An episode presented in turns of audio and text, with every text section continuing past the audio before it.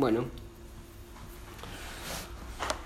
eh, hoy damos comienzo a una nueva serie de, estudios que espero sea del agrado del Señor nos bendiga, nos edifique, nos ayude a conocerlo eh, más y mejor, ¿sí? porque, digamos, eh, al fin y al cabo, para eso nosotros estudiamos la Biblia. El estudio de la Biblia no es un fin en sí mismo, sino que el estudio de la Biblia es para que nosotros conozcamos al Señor, para que seamos santificados por medio de eso y para que le demos gloria últimamente, ¿sí?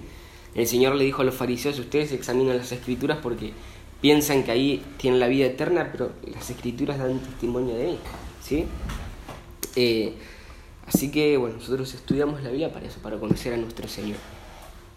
Y como lo habíamos anunciado, vamos a comenzar a estudiar un panorama del Antiguo Testamento, Así que si Dios quiere vamos a estar unos cuantos meses conociendo a nuestro Señor por medio de muchas de las escrituras por las que quizás no andamos con demasiada frecuencia, ¿no? O con la debida frecuencia.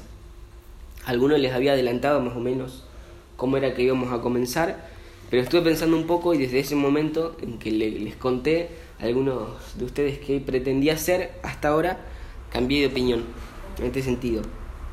algunos les había dicho que íbamos a a comenzar viendo la autoridad, la revelación, la inspiración, la canonicidad y la formación del Antiguo Testamento, y que después de eso íbamos a hablar del Pentateuco, y vamos a ver algo sobre el Pentateuco, y que recién después de eso íbamos a ver, empezar con Génesis, que encima nos va a llevar dos miércoles porque Génesis está partido en dos. Pero la verdad es que toda esa primera parte, es decir, todo lo de la autoridad, inspiración, canonicidad y formación, es demasiada información para verla en un solo día, en un rato. Entonces las opciones eran, número uno, se hablaba de esos conceptos de, igual, de una manera rápida y apurada, a riesgo de que no se entienda. O número dos, nos tomábamos todo el tiempo que corresponde para verlo, pero arrancaríamos con Génesis, no sé, como un mes y medio. O número tres, que es por lo que me decidí, empezamos directamente con el Pentateuco, ¿sí? Y dejamos toda esa cuestión de la inspiración y, y la revelación y el canon, y la escritura en general, ya que está, para un estudio en específico sobre eso, ya que digamos el tema eh, se lo merece. La autoridad, la inspiración de la escritura es una cuestión digna de ser meditada por nosotros dedicándole el tiempo que corresponde. Así que vamos a obviar toda esa primera parte sabiendo simplemente que en efecto, más allá de cómo funciona lo específico, lo cierto es que el Antiguo Testamento es palabra de Dios, inspirada por Él, absolutamente autoritativo como regla para nuestras vidas y que dan testimonio de Jesucristo. ¿Sí? Con saber eso, por el momento, digamos, nos basta. Eh, en otra ocasión ya lo veremos con mayor profundidad, veremos los cómo y los porqués de todas esas afirmaciones, pero, pero bueno, con esto que, que, sabemos, con eso en mente, eh, antes de comenzar con el primer libro, con Génesis, la semana que viene, hoy vamos a ver el Pentateuco como un todo, ¿sí? como el todo que originalmente es. ¿sí? Así que bueno, Pentateuco. Como ya eh, muchos de ustedes eh, lo sabrán, los primeros cinco libros del Antiguo Testamento, que son Génesis, Sexo, Levíticos, Números y Deuteronomio, se lo denominan, lo, lo, llamamos Pentateuco. ¿sí? Y la palabra, esa palabra, Pentateuco, viene del griego, es una transliteración prácticamente, que literalmente significa libro de cinco volúmenes. ¿sí? Eh, después los judíos por su parte se referían a estos mismos cinco libros también como Torah, que significa enseñanza y que habitualmente se traduce del hebreo al griego o directamente al español como ley. De hecho, nosotros podemos ver que así es como se refieren a esta sección en el Nuevo Testamento, le dicen la ley, ¿sí? Eh, y menciono esto porque tener presente el significado de Pentateuco es importante porque es importante tener presente que, eh, digamos, eh, tener en cuenta que los libros, los cinco libros del Pentateuco, no son libros en el sentido moderno, eh, en el hecho de que no son entidades independientes, completas en sí mismas, autoconclusivas, sino que son cinco libros que desde un principio fueron concebidos y estructurados ya de arranque como parte de un todo, como parte de una unidad mayor. ¿sí? Por lo tanto, el término Pentateuco es eh, además de ser conveniente, es necesario, ¿no? Para que recordarnos esto. No obstante, eh, eh, digamos, aceptando el hecho de esta unidad del cuerpo, de este cuerpo mayor, en la cual ya vamos a estar profundizando, esa división convencional de cinco libros que nosotros vemos desde Génesis hasta Deuteronomio, como lo conocemos, también es importante porque existen claras evidencias editoriales, podríamos decirle, eh, que confirman que estos cinco libros son las cinco subdivisiones originales, genuinas, ¿sí? las, las cinco subdivisiones genuinas del material original. ¿sí? Em, pero bueno, todo esto nos conduce a lo que nosotros, a lo que yo quería que nosotros consideremos sobre el Pentateuco. Hay un montón de cosas de las cuales hablar eh, acerca del Pentateuco, pero lo que más me interesaba que nosotros puntualicemos es acerca de su unidad, ¿sí? Porque ciertamente, como decía recién, hay evidencias reales de desigualdad y de complejidad en cuanto a la estructura y en cuanto al origen de cada división entre cada libro. De hecho, esas desigualdades de estructura y de origen son las que indican, las que marcan las cinco subdivisiones, pero más allá de esas diferencias, resulta mucho más importante y básica la unidad dominante que predomina en el Pentateuco, ¿sí? En todo el Pentateuco nosotros tenemos una muy clara, una muy evidente unidad, ¿sí? Unidad que surge y que es propia de eh, una narración histórica, de, una narración histórica que constituye la, columna vertebral y la estructura de todo el Pentateuco, a la que, como ya vamos a ver, se le han insertado trozos de texto legal. ¿sí? Eso es básicamente el Pentateuco, de eso consta. Es una única narración histórica que tiene secciones, que tiene partes de texto legal, que son funcionales a esa, a esa narración que constituye la médula del Pentateuco. ¿sí? Y un buen indicio de la, de la importancia y el papel central de la narración que se encuentra en el Pentateuco eh, esta única narración que el Pentateuco a lo largo de sus cinco subdivisiones presenta es que los acontecimientos veterotestamentarios, es decir, los acontecimientos, acontecimientos del Antiguo Testamento que con mayor frecuencia se citan en el Nuevo Testamento, para que sirvan de trasfondo, para que sirvan de contexto, de, preparación para la obra de Dios en Cristo, eh, son precisamente esa serie de hechos divinos que acontecieron desde el llamado de Abraham hasta el reinado de David, ¿sí? lo que nos presenta el Pentateuco. En reiteradas ocasiones nosotros vemos resúmenes hechos en, a lo largo de toda la Biblia ¿sí? de estas cosas. ¿sí? Eh, esta repetición, estos reiterados resúmenes de esta secuencia de actos divinos que abarca el, Pentateuco, nos indican que esos, esos hechos, digamos, en particular desempeñan un, un lugar central en las escrituras. Por ejemplo, si quieren vayan abriendo en Hechos 13, desde el 17, eh, uno de los grandes discursos del Nuevo Testamento, el discurso de Pablo a los judíos de, la, sinagoga, de la sinagoga en Antioquía. Ahí nosotros vemos un resumen de la narración que presenta el Pentateuco y después está conectada con Jesucristo. ¿Sí? Es medio largo, pero vamos a leerlo igual. Hechos 13, desde el 17 en adelante. Vamos a verlo como ejemplo, ¿no? Dice, está hablando a judíos, una sinagoga. El Dios de este pueblo de Israel escogió a nuestros padres y engrandeció al pueblo durante su estancia en la tierra de Egipto, y con brazo levantado los sacó de ella, y por un periodo como de cuarenta años los soportó en el desierto. Después de destruir siete naciones en la tierra de Canaán, repartió sus tierras en herencia, todo esto duró como 450 años. Y después de esto les dio jueces hasta el profeta Samuel. Entonces ellos pidieron un rey, y Dios les dio a Saúl, hijo de Cis, varón de la tribu de Benjamín, durante 40 años. Después de quitarlo, les levantó por rey a David, del cual Dios también testificó y dijo, he hallado a David, hijo de Isaí, un hombre conforme a mi corazón que hará toda mi voluntad. De la descendencia de éste, conforme a la promesa, Dios ha dado a Israel un Salvador Jesús, después de que Juan predicó antes de su venida un bautismo de arrepentimiento a todo el pueblo de Israel. Cuando Juan estaba a punto de terminar su carrera, decía, ¿quién pensáis, quién pensáis que soy yo? Yo no soy el Cristo, mas he aquí viene tras de mí uno quien yo no soy digno de desatar las sandalias de sus pies. Hermanos, hijos del linaje de Abraham, los que entre vosotros teméis a Dios, a nosotros nos es enviada la palabra de esta salvación pues los que habitan en Jerusalén y sus gobernantes, sin reconocerle a él ni, ni las palabras de los profetas que se leen todos los días de reposo, cumplieron estas escrituras condenándole. Y aunque no hallaron causa para darle muerte, pidieron a Pilato que se le hiciera matar. Y cuando habían cumplido todo lo que estaba escrito acerca de él, le bajaron de la cruz y le pusieron en un sepulcro. Pero Dios le levantó entre los muertos y por muchos días se apareció a los que habían subido con él a de Galilea a Jerusalén, los cuales ahora son sus testigos ante el pueblo. Y nosotros os anunciamos la buena nueva de la promesa hecha a los padres. Dios la ha cumplido a nuestros hijos al resucitar a Jesús, como también está escrito en el Salmo segundo. Hijo mío eres tú, yo te he engendrado hoy.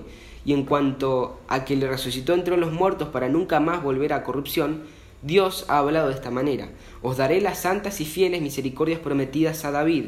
Por tanto, dice también en otro salmo, no permitas que tu santo vea corrupción. Porque David, después de haber servido eh, el propósito de Dios en su propia generación, durmió y fue sepultado con sus padres y vio corrupción. Pero aquel a quien Dios resucitó no vio corrupción. Por tanto, hermanos, sabed que por medio de él os es, eh, os es anunciado el perdón de los pecados y que todas las cosas de que no y que todas las cosas de que no pudisteis ser justificados por la ley de Moisés, por medio de él, todo aquel que cree es justificado. Tened pues cuidado de que no venga sobre vosotros aquello de que se hablan los profetas. Mirad, burladores, maravillaos y pereced, porque yo eh, hago una obra en vuestros días, una obra que nunca creeréis, aunque alguno os las describiera. Entonces, como vimos, la introducción de este discurso de, de Pablo, desde los versículos 17 al 23, es un resumen confesional, digamos, de lo que Dios hizo desde Abraham hasta David. ¿sí? Y después de eso, después de considerar eso, después de recordarles eso, el relato ya pasa directamente a Jesús, a Jesucristo. ¿sí? Con esto Pablo nos sugiere que el tramo de, de la historia desde los patriarcas hasta David es una parte sumamente significativa del relato del Antiguo Testamento. Y también declara que Jesucristo es la culminación y es el cumplimiento de los propósitos redentores de Dios que habían comenzado en ese entonces, desde Abraham, desde los patriarcas. ¿sí? Y de esta misma manera también nosotros encontramos muchos otros resúmenes similares, incluso en el Antiguo Testamento, incluso dentro del mismo Pentateuco hay muchas confesiones que recapitulan una serie de hechos principales, ¿no? Por ejemplo, Deuteronomio 26, 5 al 10, otro ejemplo, la confesión establecida para, para el rito de las primicias. Ahí se vuelve a recordar lo que, una serie de hechos eh, en particular. Dice, y responderás y dirás delante del Señor tu Dios, mi padre fue un arameo errante y descendió a Egipto y residió allí, siendo pocos en número, pero allí llegó a, una, a ser una nación grande, fuerte y numerosa y los egipcios nos maltrataron y nos afligieron y pusieron sobre nosotros dura servidumbre. Entonces clamamos al Señor, el Dios de nuestros padres, y el Señor oyó nuestra voz y vio nuestra aflicción, nuestro trabajo y nuestra opresión, y el Señor nos sacó de Egipto con mano fuerte y brazo extendido, con gran terror, con señales y milagros, y nos ha traído a este lugar y nos ha dado esta tierra, una tierra que, eh, que emana leche y miel Ahora he aquí he traído las primicias de los frutos de la tierra que tú, oh Señor, me has dado. Entonces la pondrás delante del Señor tu Dios y adorarás delante del Señor tu Dios. ¿Sí? Otro ejemplo, en Deuteronomio también 6, 20 al 24, las palabras de Moisés en respuesta eh, a la pregunta que harían los chicos, los niños de Israel en el futuro, acerca del significado de la ley, ¿sí? dice, cuando en el futuro tu hijo te pregunte diciendo qué significan los testimonios y los estatutos y los decretos que el Señor nuestro Dios nos ha mandado, entonces dirás a tu hijo, éramos esclavos del faraón en Egipto y el Señor nos sacó de Egipto con mano fuerte. Además, el Señor hizo grandes y temibles señales y maravillas delante de nuestros ojos contra Egipto, contra Faraón y contra toda su casa, y nos sacó de allí para traernos y darnos la tierra que él había jurado dar a nuestros padres. Y el Señor nos mandó que observáramos todos estos estatutos y que eh, temiéramos siempre eh, al Señor nuestro Dios para nuestro bien y para preservarnos la vida como hasta hoy. También lo vemos en el prólogo histórico de Josué, en Josué 24, 12, 2 al 13, en, en, la ceremonia de la renovación del pacto. ¿sí?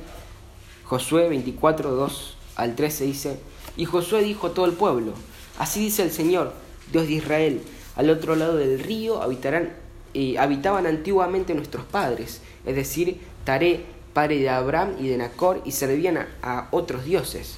Entonces tomé a vuestro padre Abraham del, del otro lado del río y lo guié por toda la tierra de Canaán. Multipliqué su descendencia y le di a Isaac. Y a Isaac le di a Jacob y a Esaú, y a, Esaú le di el monte de Seir para que lo poseyera. Pero Jacob y sus hijos descendieron a Egipto. Entonces envié a Moisés y a Aarón y herí con plagas a Egipto conforme a lo, a lo que hice en medio de él, y después os saqué Saqué vuestros padres de Egipto y llegasteis al mar y Egipto persiguió a vuestros padres con carros y caballería hasta el mar rojo. Pero cuando clamaron al Señor, Él puso tinieblas entre vosotros y los egipcios e hizo venir sobre ellos el mar que los cubrió, y vuestros propios ojos vieron lo que hice en Egipto.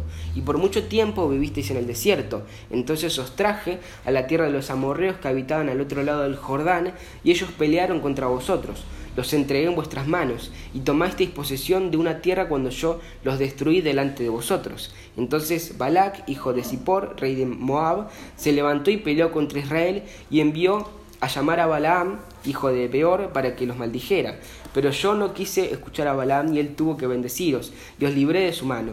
Pesasteis pasasteis el Jordán y llegasteis a Jericó, y los habitantes de Jericó pelearon contra vosotros, y también los amorreos, los fereceos, los cananeos, los hititas, los jerjeseos, los heveos, los jebuseos, y los entregué en vuestras manos. Entonces envié delante de vosotros avispas que expulsaron eh, a los dos reyes de los amorreos de delante de vosotros, pero no fue por vuestra espada ni por vuestro arco. Yo os di una tierra que no habíais trabajado y ciudades que no habíais edificado y habitasteis en ella, en ellas, de viñas y olivares que no plantasteis, coméis. Y bueno, como estos hay bastantes más, pero como suficiente podemos ver, suficientemente, digo, podemos ver en estos que ya leímos, los resúmenes que vemos son variados y tienen diferentes aplicaciones, se están recordando y se están formulando con diferentes fines, pero igualmente todos contienen los mismos elementos básicos que declaran la acción salvadora de Dios a favor de, su pueblo. ¿sí? Número uno, vemos en todos que Dios escogió a Abraham y a su descendencia y prometió darles la tierra de Canaán. Vemos que Israel descendió a Egipto y fue sometido a esclavitud, de la cual el Señor lo liberó. Eh, y, en tercer lugar, vemos que Dios permitió que Israel entrara en la tierra de Canaán, tal como lo había prometido eh, desde Abraham. ¿sí? Entonces estos resúmenes nos dejan nos dejan saber que este es el, el, relato medular, digamos, del Pentateuco, esta es la narración principal del Pentateuco. Y teniendo en claro esto, nosotros podemos ver de una manera clara cómo se compone este plan unificador de diferentes elementos. Podemos ver que la estructura es promesa, elección, liberación, pacto y finalmente tierra y ley. ¿Sí? De manera que, tal como, digamos, como quizás ya lo notaron, el elemento central y común de estos resúmenes, y que en muchos casos son como credos, son como confesiones de fe, y que vemos a lo largo de toda la Biblia, es el éxodo. ¿sí? El éxodo que representa la liberación de parte de Dios eh, y la concreción histórica, digamos, de la elección de Israel como el pueblo de Dios, como, digamos, la elección que Dios hace de Israel como su pueblo. ¿sí? En la historia del Pentateuco, cuyo clímax está en el Éxodo, nosotros tenemos la primera acción salvadora de Dios en la historia de Israel, ¿sí? la cual después se va a convertir en, eh, o se convirtió, digamos, en el modelo que habitualmente se utilizaba para comparar los demás actos salvíficos de Dios. ¿sí? Todo se comparaba, todos los actos de salvación de Dios se comparaban con el Éxodo. ¿sí? Eh, este es el, acontecimiento entonces que constituye el núcleo y el eje central del Pentateuco, ¿sí? es el epicentro del, del, Pentateuco, el relato, digamos, de la forma en que Dios escogió a Israel para ser su especial tesoro entre los pueblos, como dice Éxodo 19.5, es el relato, digamos, de lo que Dios hizo con su pueblo, de cómo por medio de la liberación efectiva en el Mar Rojo, eh, lo sujetó a sí mismo como su Dios, ¿sí? por medio del pacto, empleando eh, su gracia inmerecida como la base de aceptación por parte de ellos y también cómo después de eso les legó la ley como constitución, ¿sí? Eso es, e, ese, ese, digamos, ese relato medular, ese relato central del Pentateuco.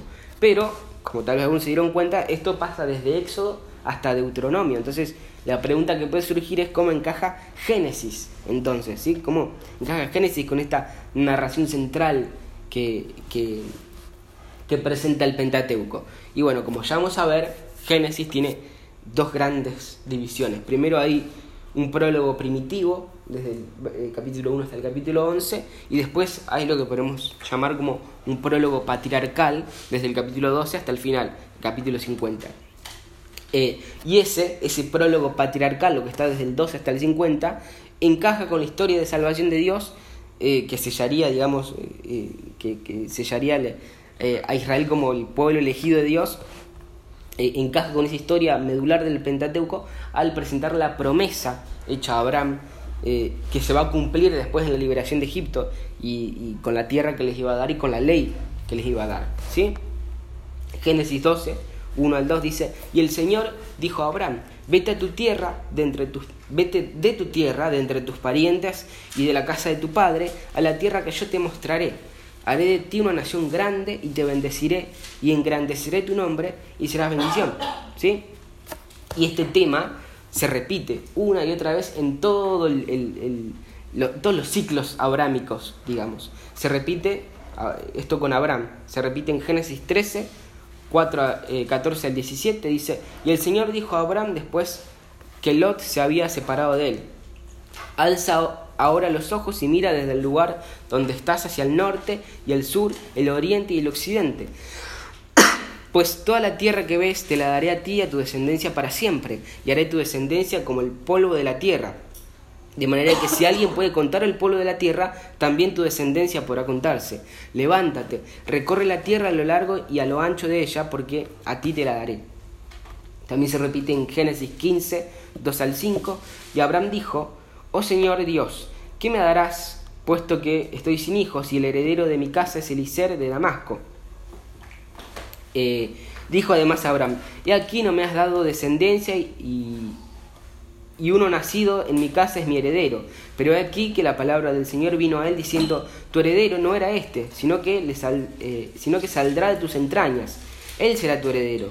Lo llevó fuera y le dijo, ahora mira al cielo y cuenta las estrellas, si, es, si te es posible contarlas. Y le dijo, así será tu descendencia. Y después se repite otra vez para con Abraham en Génesis 17, 7 y estableceré mi pacto contigo y tu descendencia después de ti, por todas sus generaciones, por pacto eterno, de ser Dios tuyo y de toda tu descendencia después de ti. ¿Sí?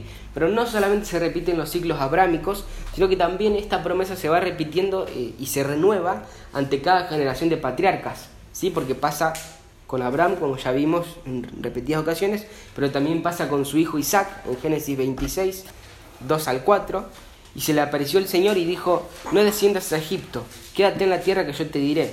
Reside en esta tierra y yo estaré contigo y te bendeciré, porque a ti y a tu descendencia daré todas estas tierras, y confirmaré contigo el juramento que juré con tu padre Abraham, y multiplicaré tu descendencia como las estrellas del cielo, y daré tu descendencia todas estas tierras, y en tus simientes serán bendecidas todas las naciones de la tierra.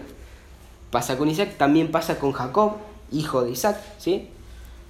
En Génesis 35, 11 al 13, también le dijo Dios, yo soy el Dios Todopoderoso, sé fecundo y multiplícate, una nación y multitud de naciones vendrán de ti, y reyes saldrán de tus lomos, y la tierra que eh, di a Abraham y a Isaac, a ti te la daré.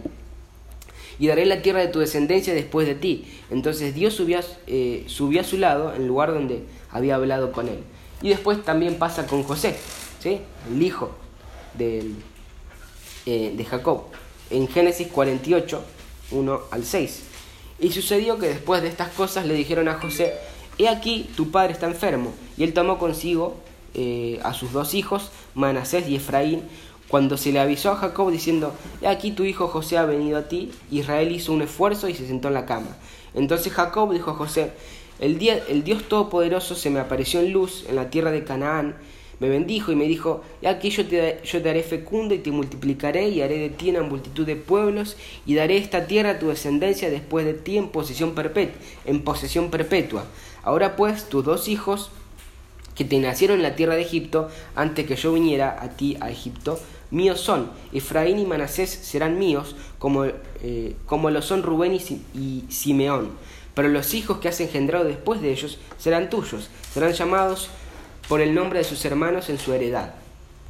Entonces, eh, esta promesa se repite en cada ciclo abrámico, eh, así como también en cada generación de patriarcas, y a su vez nosotros podemos ver que esta promesa tan enfatizada que se cumple más adelante en el Éxodo, desde Éxodo a Deuteronomio, no se da de forma aislada, ¿sí? no se da sin contexto porque todavía nosotros podemos ir más atrás, ¿sí? y ahí es donde entra el prólogo primitivo de Génesis, ¿sí? porque si vamos más atrás y vemos lo que, ve, lo que está en Génesis 1 eh, al 11, lo que Génesis 1 al 11 nos revela, todo el relato del Pentateuco cobra un significado distinto o más profundo, un significado histórico y teológico especial, ¿sí? Porque para entender correctamente la promesa que vimos recién, la promesa hecha en ese prólogo patriarcal, en Abraham y en todos sus descendientes, y que después se va a cumplir desde Éxodo hasta Deuteronomio, eh, hay que prestar atención al vínculo que hay entre ese prólogo patriarcal y el prólogo primitivo que vemos en Génesis 1 al 11. Porque a diferencia de Génesis 12, eh, su eje central, digamos, es eh, lo particular de la promesa, la elección de, digamos, de, una familia en medio del, del, mundo. El interés central de Génesis 1 al 11 es universal. ¿sí? El prólogo primitivo de Génesis, que nos remonta a los orígenes últimos, a la creación de todas las cosas y la creación del hombre y la mujer en particular, eh, y después de eso, digamos, después de mostrarnos esa creación, eh, lo que nos expone en términos teológicos es la forma en que el hombre y la mujer llegaron a la situación que hoy mismo podemos ver y que se han mantenido desde esos tiempos remotos, es decir, guerra entre ellos, alienados, separados de Dios, separados de sus semejantes, en un mundo caído, dividido, desordenado, en una vida vana, confusa, fútil, sin sentido, ¿sí? En la que se enfrentan nación contra nación, grupo social contra grupo social, individuo contra individuo, ¿sí?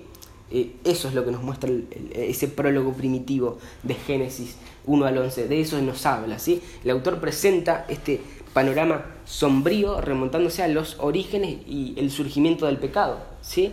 Desde la desobediencia del primer hombre y la primera mujer en el jardín del Edén, en Génesis 1 al 3, pasando por el homicidio, por el fraticidio de Caín en Génesis 4, eh, 1 al 16, la venganza homicida expresada por el eh, jactancioso canto de la Mec en los versículos 17 al 23 del capítulo 4, la corrupción general de la humanidad que llegó a, ser tan abominable para Dios que mereció la exterminación en el diluvio del capítulo 6, hasta la finalmente la disolución de, esa unidad general que tenía la humanidad, original, perdón, que tenía la humanidad, eh, para finalmente quedar esparcida, separada, dividida en el desorden y la confusión de la tierra, como se cuenta en el capítulo 11, que es eh, el relato de la Torre de Babel.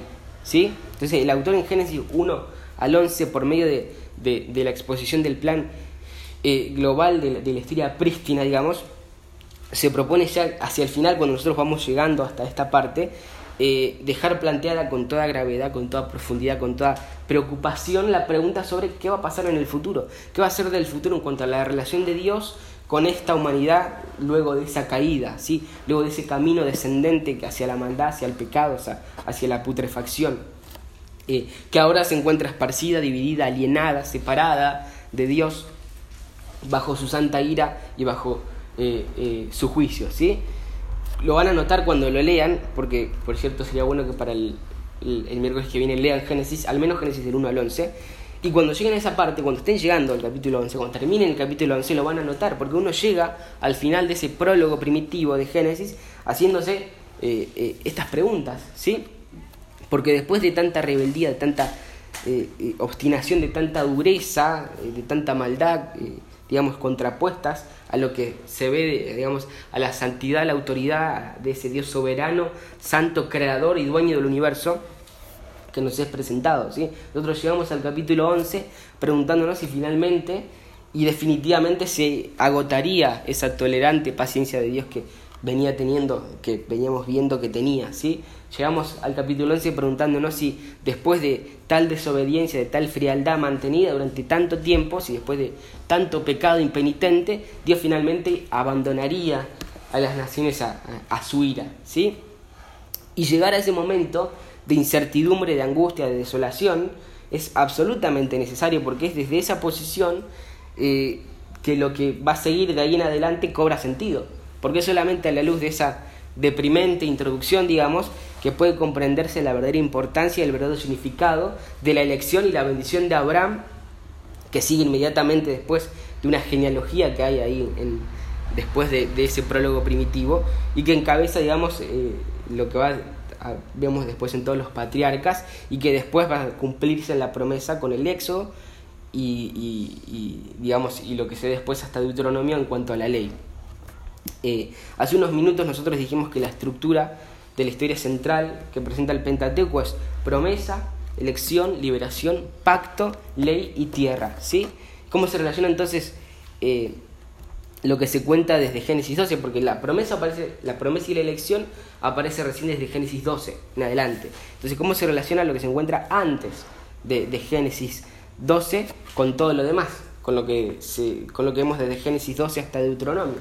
Bueno, entre Génesis 1 al 11, entre ese prólogo primitivo y la historia subsiguiente, particularizada en la promesa, la elección, la liberación y el pacto y, la ley, eh, es marcado, es sorprendente porque, digamos, todo lo que narra el Pentateuco, desde Génesis 12 hasta Deuteronomio 34, cuando termina, es ofrecido por el autor deliberada y conscientemente como una respuesta a todas esas preguntas que mencionamos recién, que, que son planteadas en Génesis 1 al 11. ¿sí?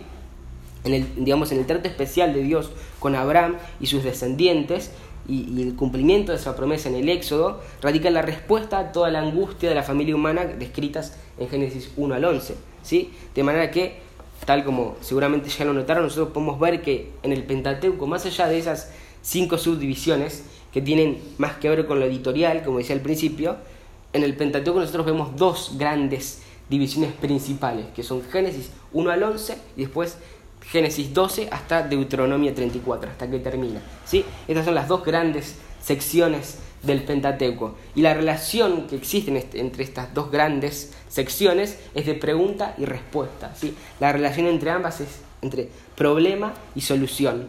¿sí? Y por eso la clave se encuentra en Génesis 12, 1 al 3 que dice, y el Señor dijo a Abraham, vete de tu tierra, de entre tus parientes y de la casa de tu padre, a la tierra que yo te mostraré. Haré de ti una nación grande y te bendeciré y engrandeceré tu nombre y serás bendición. Bendeciré a los que te bendigan y a que te maldiga, maldiciré, y en ti serán benditas todas las familias de la tierra. ¿sí? Esta estructura nosotros podemos ver, en el, eh, digamos, no solamente manifiesta la unidad del Pentateuco, sino que además revela que, eh, digamos, eh, eh, la estructura que comienza acá y que en líneas generales el, el, Pentateuco modela, se extiende también más allá del Pentateuco, ¿sí? Porque en el Pentateuco solo nosotros hallamos el principio del proceso de la historia redentora que desarrolla toda la Biblia, ¿sí? El fin y el cumplimiento de todo esto aparece después de Deuteronomio 34. De hecho, el cumplimiento definitivo aparece después de todo el Antiguo Testamento, ¿sí? El Antiguo Testamento no ofrece en ninguna parte la solución última a ese problema universal que con tanta agudeza, que con tanta eh, crudeza expone Génesis 1 al 11. ¿sí? El Antiguo Testamento efectivamente presenta una historia de redención en la que se hace muy visible una línea, una flecha, en la que se hace visible una trayectoria histórica, pero esa historia está incompleta, ¿sí? no llega a la culminación plena. Al final del Antiguo Testamento, Israel todavía espera la consumación definitiva, ¿sí? Eh, de la digamos, de, que por la esperanza de que esa promesa que se hizo a Abraham sea cumplida, se haga realidad, ¿sí? De modo que la transición entre el prólogo, ese prólogo primitivo de Génesis 1 al 11, y lo que viene después, de Génesis 2 en adelante, no solamente es una de las partes más importantes del Antiguo Testamento, sino que directamente es una de las partes más importantes de toda la Biblia, ¿sí? porque es exactamente ahí donde comienza la historia de redención que aguarda la proclamación de la buena noticia, de la buena acción redentora de Dios en Jesucristo. ¿sí? Solamente entonces, cuando Jesucristo fuera revelado, se iba a encontrar la forma en que la bendición de Abraham bendiga a todas las familias de la tierra. ¿sí? Es decir, el Pentateuco tiene un final abierto. La historia de la salvación se inicia acá, pero no termina acá. ¿sí? El, Pentateuco, el Pentateuco termina esperando, digamos. ¿sí? Termina esperando la consumación del Hijo de Abraham, como Mateo le dice al Señor Jesús, el Hijo de Abraham. Termina esperando aquel que atraería a todos hacia sí mismo, como dice Juan del Señor Jesucristo. ¿sí? El Pentateuco termina eh, digamos, esperando a quien acabaría con esa alienación, con esa separación que hay entre Dios y, su pueblo, ¿sí? descrita en ese prólogo primitivo de Génesis 1 al 11. ¿sí? Génesis 17, 7 dice, y estableceré mi pacto contigo y con tu descendencia después de ti por todas sus generaciones, por pacto eterno, de ser Dios tuyo y de toda tu descendencia después de ti. ¿sí? Esto es lo que le dice Abraham. Así que, teniendo en cuenta estas cosas que eh, estuvimos considerando, la semana que viene, si Dios quiere, eh, vamos a comenzar con la primera parte de todo esto. Vamos a comenzar con el panorama en sí, digamos, observando con más detalle este prólogo primitivo que nos describe detalladamente cuál es la deplorable y penitente condición del hombre frente a Dios, ¿sí? Abominable, horrorosa, repugnante, melancólica, horrible eh, e impotente condición que va a darle sentido finalmente a todo lo que viene después desde la promesa hecha a Abraham en Génesis 12 en adelante, ¿sí? Eh, por toda la, por todo el, surco que recorre la historia que nos, que nos cuenta el Pentateuco y también por el surco de toda la historia que nos cuenta el Antiguo Testamento hasta que llega a su cumplimiento pleno en el Señor Jesucristo, ¿sí? que vino y selló definitivamente nuestra, nuestra salvación al entregarse a sí mismo como un sacrificio expiatorio, expiatorio único y suficiente y en quien todavía nosotros ahora aguardamos que vuelva eh, para que digamos para que se dé el cumplimiento ya definitivo para la solución definitiva a ese eh, aquel antiguo pero inmensamente profundo y crucial problema que es planteado desde Génesis 1 al 11 ¿sí? en ese prólogo primitivo así que bueno em,